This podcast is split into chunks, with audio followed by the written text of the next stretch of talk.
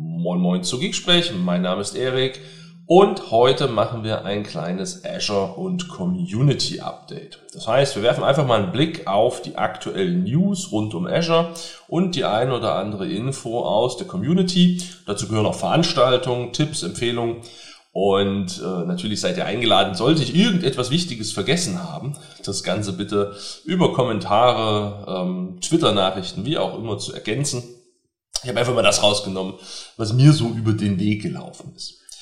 Ja, eine der Announcements, die jetzt vielleicht für uns in Europa gar nicht so super mega riesig waren, aber Microsoft hat ein neues Rechenzentrum oder eine neue Rechenzentrumsregion in Arizona gestartet.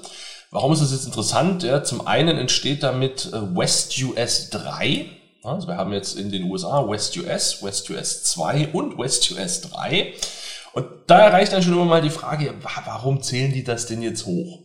Naja, das heißt, das fängt schon mal ganz einfach damit an, dass das unterschiedliche Regionen sind. Ne? WestUS liegt in Kalifornien, WestUS 2 in Washington, WestUS 3 in Arizona. Ähm, das heißt, es ist schon mal regional verteilt. Ja, warum macht man das? USA ist ein riesengroßes Land, man will also nah an die Kunden kommen. Und damit lege ich auch meine Rechenzentrumsregion näher an die Kunden. Abgesehen davon haben diese Rechenzentrumsregionen auch immer so eine Maximalgröße. Also Microsoft, die rechnen immer mit ähm, Megawatt-Größen von, von Rechenzentren. Und wenn so ein Rechenzentrum eben eine bestimmte Größe erreicht hat, dann muss halt ein zweiter Stamp aufgemacht werden. Dadurch wird dann auch ermöglicht, dass man so Funktionen hat wie Availability Zones und Co. Aber an einem bestimmten Punkt lohnt es sich natürlich auch, einfach einen neuen Rechenzentrumsstandort, jetzt haben wir das Wort, ähm, zu erschließen. Und in diesem Fall ist es eben Arizona. Parallel dazu ergibt sich dort noch eine zweite interessante Geschichte, nämlich Microsoft hat ja das große Versprechen, carbon neutral zu werden. Sie wollen ihre Rechenzentren ähm, durch grüne Energie betreiben und Co. Und das haben sie natürlich in Arizona, äh, wer da schon mal war, viel Sonne, viel heiß, ähm, ganz gut hingekriegt, indem sie sich nämlich zusammenschließen äh, mit einem Unternehmen, das quasi Solarenergie in, in riesengroßer ähm, Menge produziert. Und zwar ist es dort so, es gibt eine 150 Megawatt sogenannte Sunstreams 2 äh, Photovoltaikanlage und äh, dort geht Microsoft rein und bezieht quasi 100% seiner Energie aus äh, wiederkehrender Energiequelle, in dem Fall halt größtenteils aus Sonne. Und das ist einfach deswegen interessant, weil es ein Signal ist. Wer sich damit ein bisschen beschäftigt, wird sehen, dass das hier in Europa auch schon passiert ist. Da sind quasi ganze Windkraftparks von Microsoft gekauft worden, damit sie ihre Rechenzentren in Europa ähm, carbon neutral oder mit ökologischer Energie betreiben können. Gleichzeitig dazu hat Microsoft mal noch ein bisschen was erzählt zum Thema zum Beispiel auch Kühlungskonzept. Das ist also selbst so ein Data Center in Arizona, wo man eine ganze Zeit lang gedacht hätte, dort baut man ja kein Rechenzentrum hin, das ist ja viel zu heiß, da hat man ja riesig hohe Kosten für, für Klimaanlage und was weiß ich. Ähm, genau deswegen geht man quasi dorthin, weil man, äh, ich glaube, sechs Monate im Jahr dieses Rechenzentrum passiv ohne Wasser kühlen kann. Das heißt also, ich brauche kein Wasser für die Klimaanlage, keine, keine ähm, extra Zusätze, sondern es wird dort mit dem ältesten Trick der Welt geöffnet, mach links und rechts ein Fenster auf und lass kühle Luft durchwehen. Ähm, und für den anderen Teil greift man eben zurück auf ähm, andere Wasser, ja, andere Wasserquellen, die man auch wiederverwenden kann und so weiter und so fort. Und das ist so ein bisschen das Aushängeschild. Und deswegen wird dort so eine, ja, so eine große Welle drum gemacht. Ja? Wir haben jetzt ein Rechenzentrum in Arizona, nicht weil es Arizona ist, sondern weil man dort eben energieeffizient, wassersparend etc. pp. arbeitet. Und wenn man dann mal so einen Blick wirft auf die aktuelle äh, Landkarte von Microsoft Azure, dann sieht man auch, die haben das auch nötig. Ähm, warum? Wo wir noch vor, boah, wie lange ist das her? Zehn Jahren gesagt haben, oh, Microsoft, die haben große Footprints in jeweiligen Regionen. Ne? Da gab es West US und äh, Quatsch, West Europe und North Europe. Und das war für Europa. So, dann haben wir gesagt, damit können die ganz Europa bedienen. Ähm, ja, so ist es nicht mehr. Wenn man sich die Europakarte anguckt, dann sehen wir mittlerweile angekündigte Rechenzentren für Spanien, Italien, Griechenland, Österreich, Polen, Dänemark, Schweden. Na, was merkt man so? Die kommen in jedes Land. Deutschland sind sie schon, Schweiz, Frankreich, UK, Norwegen sind sie schon. Das heißt also, man geht mit den Rechenzentren wieder näher zum Kunden, baut also deutlich mehr Rechenzentren, ja, macht auch mal Versuche, haben wir ja in Deutschland gesehen, ähm, die deutsche Private Super Fancy Government Cloud. Und jetzt sind wir auf der Germany West Central mit Bedarfshalt in, in, in Germany North East, heißt es, glaube ich.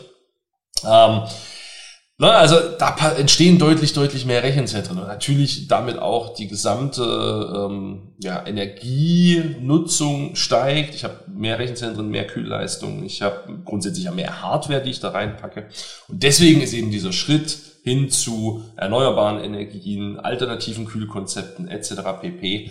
so wichtig. Deswegen wird darum so viel Wind gemacht. Ähm, Finde ich gut, sollen sie weitermachen, gerade wenn man sich anguckt, dass jetzt eben auch endlich mal ein paar neue Rechenzentren angekündigt sind. Also schon mittlerweile eine Weile, aber für die, die sich damit nicht so aktiv beschäftigen, äh, vielleicht nochmal die Wiederholung. Na, wir haben mittlerweile angekündigte Rechenzentren in Mexiko, in Chile. Das ist ganz interessant. Ne? Bisher war ja äh, in Südamerika Brasilien so das einzige Ding, was es überhaupt gab. Ähm, mittlerweile haben wir noch Chile dazu.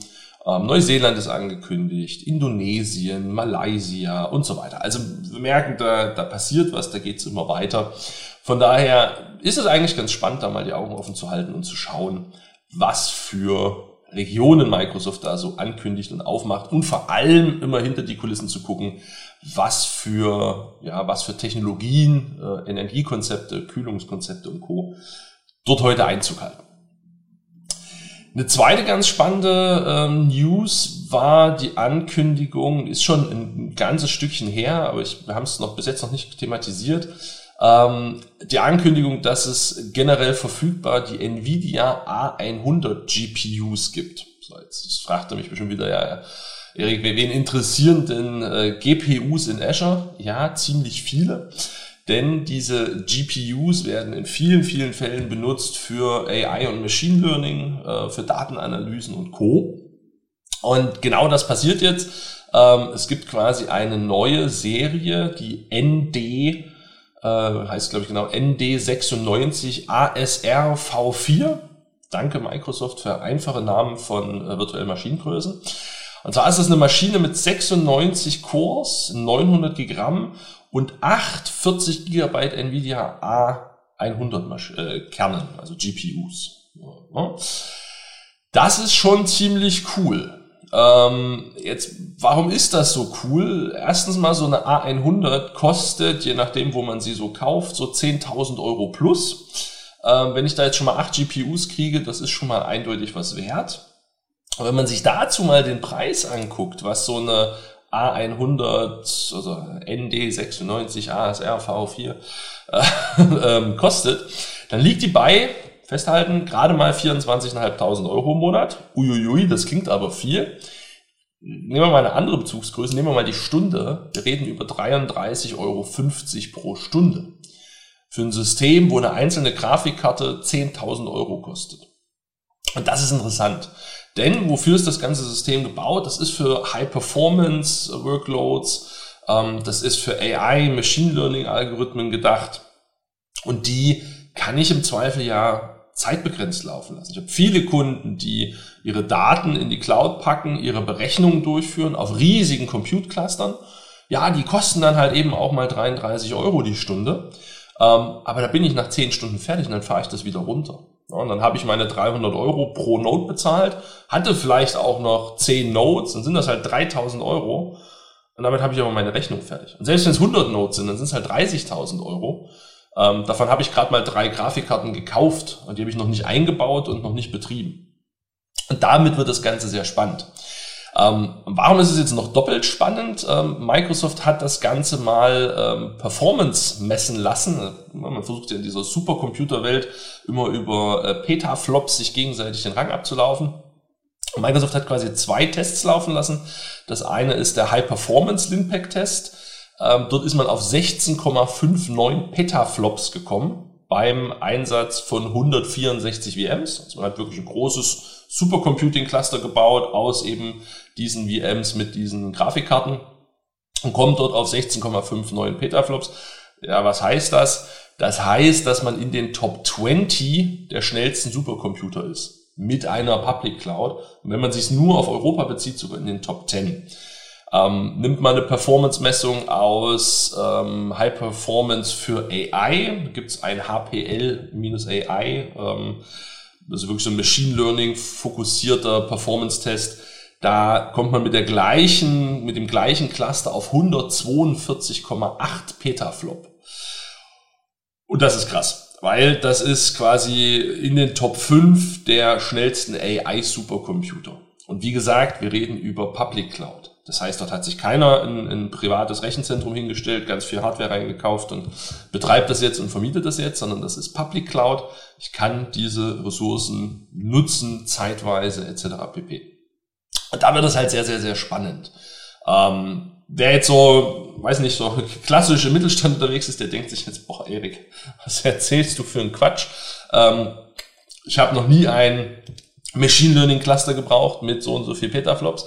Ja, ich weiß. Ähm, trotzdem finde ich das interessant zu sehen, was für eine Skalierbarkeit es da gibt und welche Möglichkeiten sich dort bieten. Und allein dieses Rechenbeispiel, ne, ich kriege acht GPUs für 33 Euro die Stunde, plus natürlich noch jede Menge Cores und RAM und Co., darf man auch nicht vergessen. Ähm, und so eine GPU kostet sich halt sonst 10.000 Euro oder mehr. Ähm, wenn ich das wirklich investieren will, wenn ich mir das anschaffen will und ich brauche es einen Monat lang, weil ich mal irgendein cooles Projekt machen will. Das wird keiner tun. Wer, wer kauft sich acht GPUs äh, für knapp 100.000 Euro nur, weil er es mal ausprobieren will? Das macht man nicht. Na, absolut. Ich bin äh, bei jedem dabei, der sagt, ja, aber mein Workload, der läuft ja 24-7 über die nächsten zwölf Monate. Dann kommst du vermutlich besser weg, wenn du dir das Ding kaufst, in dein eigenes Rechenzentrum stellst, ähm, günstigen Stromtarif abschließt bitte äh, ökologisch erneuerbar und dann äh, ist, ist, ist alles gut. Na, aber gerade eben für so diese Workloads, wo man sagt, boah, wir, wir haben da einen Use Case, den müssen wir durchrechnen und dann sind wir wieder raus. Ähm, oder wir haben hier ein Machine Learning Modell, das wollen wir berechnen und dann sind wir wieder raus. Gerade für sowas lohnt sich äh, die Public Cloud maximal. Also, an der Stelle einfach mein Excitement für solche Skaleneffekte ähm, unabhängig davon, ob wir jetzt alle das jeden Tag benutzen und 146 ähm, VMs in Cluster zusammenschalten, um damit High-Performance Computing zu machen. Trotzdem eine schöne Sache. Dann gibt's aus der Microsoft-Welt noch ein Announcement zu einem Event. Und zwar, ich liebe Microsoft, wenn es um Eventnamen gibt. Es gibt ja so prägnante Namen. Inspire, Ignite, äh, Bild. Also man, man kann so Sachen auch wirklich in Worte fassen. Und dann gibt's das Azure Hybrid and Multi-Cloud Digital Event. Boah, Microsoft, tut das Not? Ähm, also, was sagt das uns? Azure Hybrid, okay, es geht also um hybrides äh, Computing, Hybrid Cloud Computing und Multi-Cloud Computing. Hm? Jetzt können wir kurz überlegen, wer fleißig äh, die Hybrid Show mit Manfred Helber und mir jeden zweiten Freitag um 14 Uhr schaut. PS, wer das noch nicht kennt, verfügbar auf LinkedIn, YouTube und Facebook. Einfach mal äh, in den Geek Schau YouTube-Channel schauen oder bei Manfred in LinkedIn und äh, ebenfalls YouTube und auch Facebook. Mein Gott, so viele Plattformen.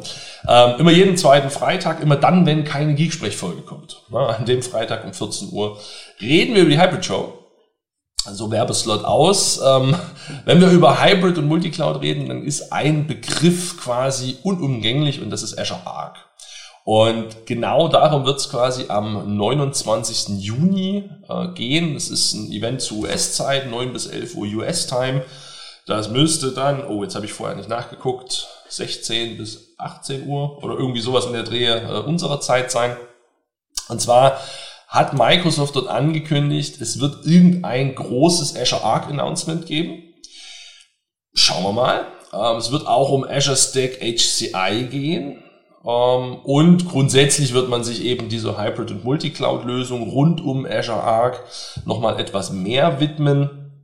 Uh, wird Use Cases zeigen, ähm, Azure Arc Enabled Data Services wird eine Rolle spielen, Azure Kubernetes Services on Azure Stack HCI, also wie kriege ich diese Verbindung, das ist ja genau das Interessante äh, an dieser hybriden Welt, ne? wie kriege ich das verbunden und eben auch der Blick in die Hybrid Cloud Services. Das heißt also, wie kriege ich eigentlich Azure Services auch woanders hin? Muss ja nicht immer mein eigenes Rechenzentrum sein. Es kann ja auch mal eine andere Cloud sein. Oder eine Provider-Hosted Cloud oder was auch immer. Ähm, und das Schöne ist, äh, bei dem ganzen Event wird es quasi eine QA-Runde geben. Das heißt, man kann Fragen mitbringen, wenn es irgendwas gibt, wo er sagt, hat mich schon immer interessiert, ähm, dann sehr zu empfehlen. Link zur Registrierung findet ihr in den Show Notes. Nochmal zur Wiederholung, am 29. Juni, äh, irgendwann in den späten Nachmittagsstunden, das ist Dienstag, die Azure Hybrid and Multi-Cloud Digital Event Veranstaltung. Yay, cooler Name. Ähm, lohnt sich einfach schon zwecks der, der Kollegen, die da sind. Ähm, Corey Sanders wird da sein. Ähm, Jeremy Winter wird da sein. Wer sich so ein bisschen in dem Azure Space äh, auffällt, der kennt die, kennt die Namen. Ähm, aber auch noch viele, viele andere. Und was immer wichtig ist zu wissen, im Hintergrund bei diesen Events sitzen im Zweifel noch Dutzende oder Hunderte ähm, Leute, die helfen, Fragen zu beantworten, die helfen, Dinge zu koordinieren. Das heißt also dort ruhig Fragen mitbringen, die haben genügend Manpower, um eigentlich quasi alles zu beantworten. Und wenn sie was nicht beantworten wollen, dann meist, weil es unangenehm ist oder weil es die Antwort tatsächlich einfach noch nicht gibt. Also, Event einmal abspeichern, in den Kalender eintragen und am besten daran teilnehmen. Ja, dann ein kurzer Blick noch in die äh, Community-Welt. Äh, die Kollegen der Cloud Identity Summit haben angekündigt, es wird auch in 2021 eine virtuelle Online-Konferenz geben, nämlich die Cloud Identity Summit, also ein Event rund um Identitäten. Jetzt ist immer so bei Identitäten, denkt jeder erstmal an Benutzername, Passwort. Ähm, wer aber sich schon mal einen Vortrag von Thomas Naunheim angeschaut hat, ähm, oder vor kurzem gab es ein nettes Meetup mit dem Klaus Bierschenk äh, beim Azure Meetup Bonn, der weiß, dass hinter Identitäten deutlich, deutlich mehr steckt. Na, da geht es erstmal darum, wie kriege ich Identitäten eigentlich dahin, wo ich sie haben will, wie kriege ich die abgesichert, wie kann ich Login-Vorgänge behandeln. Ähm, und dazu gehören aber auch noch ganz viele Identitäten, die jetzt mit so einem klassischen User gar nichts zu tun haben. Ja, es gibt ja auch Apps, die irgendwo drauf zugreifen wollen. Es gibt Software-as-a-Service-Anwendungen, die untereinander kommunizieren wollen und so weiter und so fort. Und das alles hat am Ende des Tages irgendwie mit Identity zu tun. Und genau darum wird es bei der Cloud Identity Summit gehen. Ähm, merkt ihr schon mal das Datum, 30. September ähm, von 15 äh, bis 20 Uhr europäischer Zeit, also europäisch organisiert, also auch zu halbwegs humanen Zeiten in Europa. Und ähm, aktuell gibt es einen Call for Speakers oder Call for Papers nennen die Kollegen das über Sessionize. Das heißt, wenn da irgendjemand draußen zuhört, der sagt, boah, ich habe eigentlich ein richtig gutes Thema zum so rund um diesen Kosmos Identity ähm, und ich könnte mir vorstellen, auf einer Konferenz zu sprechen. Es kann auch das erste Mal sein, das ist absolut in Ordnung. Wenn ihr ein spannendes Thema habt und äh, eine spannende Idee, dann einfach hingehen, äh, über Sessionize einreichen ich habe vom Gregor schon gehört, dass es schon die ersten Einreichungen gibt. Ähm, kleiner Hinweis, wenn ihr eine Session einreicht, schreibt einen Titel hin, den man versteht und eine Beschreibung, die man versteht. Das hilft sehr. Äh, auch ich habe das schon erlebt, dass man Session-Vorschläge bekommt, wo man dann da sitzt und sich denkt, ja, was will der Künstler uns damit sagen? Ähm, also von daher ein bisschen sprechende Titel benutzen und ja, wer möchte einfach äh, am Call for Papers teilnehmen. Wer selbst nicht sprechen möchte, auch gar kein Problem. Einfach schon mal den Termin im Kalender eintragen. 30. September am Nachmittag. Cloud Identity Summit 2021 als virtuelles Event. Ähm, ich bin mal gespannt. Ich habe tatsächlich äh, Sessions eingereicht ohne jetzt den Druck auf das Orga-Team erhöhen zu wollen. Na, ich mache jetzt ein bisschen Werbung dafür und ich habe eine Session eingereicht. Na, mal schauen. Ähm, aber selbst wenn ich dort nicht sprechen sollte, ähm, werde ich auf jeden Fall als Teilnehmer dabei sein. Ist nämlich ein sehr spannendes Thema dieser Zeit. Deswegen unbedingt dran teilnehmen. Ja, wo wir schon bei den Kollegen äh, sind, Thomas Nauenheim, Gregor Reimling, zur Cloud Identity Summit gehören äh, im Hintergrund natürlich noch ein paar mehr Kollegen. Ähm, der René Delamotte macht noch mit, äh, die Melanie Eipel macht noch mit. Ne? Das ist so ein bisschen der äh, Kampfkreis aus dem Azure Meetup Bonn auch. Also wer regelmäßig da mal dabei ist, der kennt die ganzen Namen. Aber zwei davon, nämlich der Gregor und der Thomas, die kennt ihr, wenn ihr fleißige Geeksprechhörer seid, auch schon. Denn die waren auch schon hier im Geeksprech-Podcast. Ja, und die haben wir irgendwie infiziert, angesteckt oder, wie sie es vielleicht selbst nennen würden, inspired. Denn die beiden haben einen Podcast gestartet, ähm, der sich da nennt Cloud Inspires. Und ich finde es einfach schon mal ziemlich cool, weil die URL cloudinspires.me ähm, einfach cool ist. Lassen wir einfach mal so im Raum stehen. Äh, Finde find ich richtig toll. Ähm, haben jetzt angefangen, machen einen Podcast ähm, rund um alles, was irgendwie so in die Cloud-Transformationswelt gehört. Äh, die erste Folge ist jetzt online seit letzter Woche. Ähm, da geht es um den Hybrid Identity Sync. Da hatten sie den äh, Klaus Bierschenk, ein Kollege von mir tatsächlich, ähm, zu Gast und haben mit ihm äh, sehr lang und breit und ausführlich über Hybrid Identity Sync gesprochen. Das Thema wurde im Azure Meetup in Bonn auch nochmal sehr ausführlich behandelt.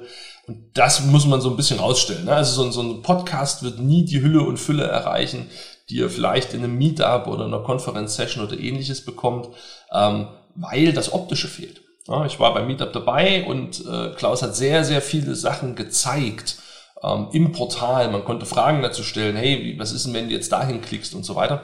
Das ist natürlich bei einem Podcast nicht möglich. Ähm, deswegen würde ich solche Sachen immer aufbauend nutzen. Ne? Ähm, hört euch den Podcast an, dann habt ihr schon mal ein Grundverständnis, seid ihr im Thema, gerade wenn ihr vielleicht neu in so einem Thema auch seid. Äh, und dann springt gerne mal noch in so ein Meetup rein. Dort kriegt man immer noch mal was dazu, kann dann auch seine Fragen loswerden.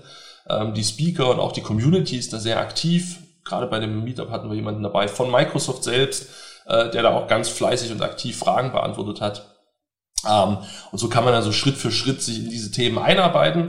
Und ja, ich muss zugeben, selbst ich, äh, der nun wirklich schon lange und viel mit Cloud zu tun hat, äh, nehme in jedem dieser Veranstaltungen irgendwas mit, wo ich mir denke, aha, das wusste ich noch nicht. Ja, also geeignet für Einsteiger, aber genauso gut auch geeignet für Experten und Pros, die denken, sie wüssten schon alles ähm, und dann jedes Mal noch was dazu lernen können. Genau, wunderbar.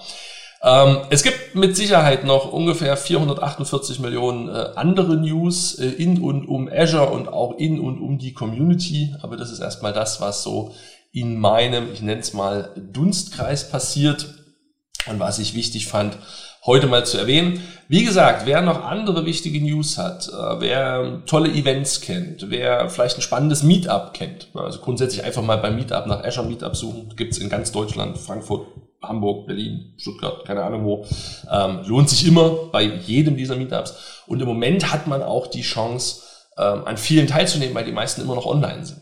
Na, vorher hätte man hinfahren müssen, jetzt geht's online. Ähm, genießt das, solange das möglich ist. Aber wie gesagt, wer da noch irgendein spannendes Event, äh, Tipp oder ähnliches hat, packt's in die Kommentare auf dem Blog, ähm, antwortet auf Twitter, dann sehen es alle, die uns folgen. Wir werden das reposten. Und ähm, dann können wir das Ganze in der Community teilen und damit entsprechend zugreifbar machen. Wunderbar. Und damit bleibt mir nichts anderes zu sagen, als nutzt dieses wunderbare, für mich persönlich viel zu heiße Wetter, äh, genießt euer Wochenende, habt eine schöne Zeit, bleibt uns gewogen, bis zum nächsten Mal. Ciao, ciao.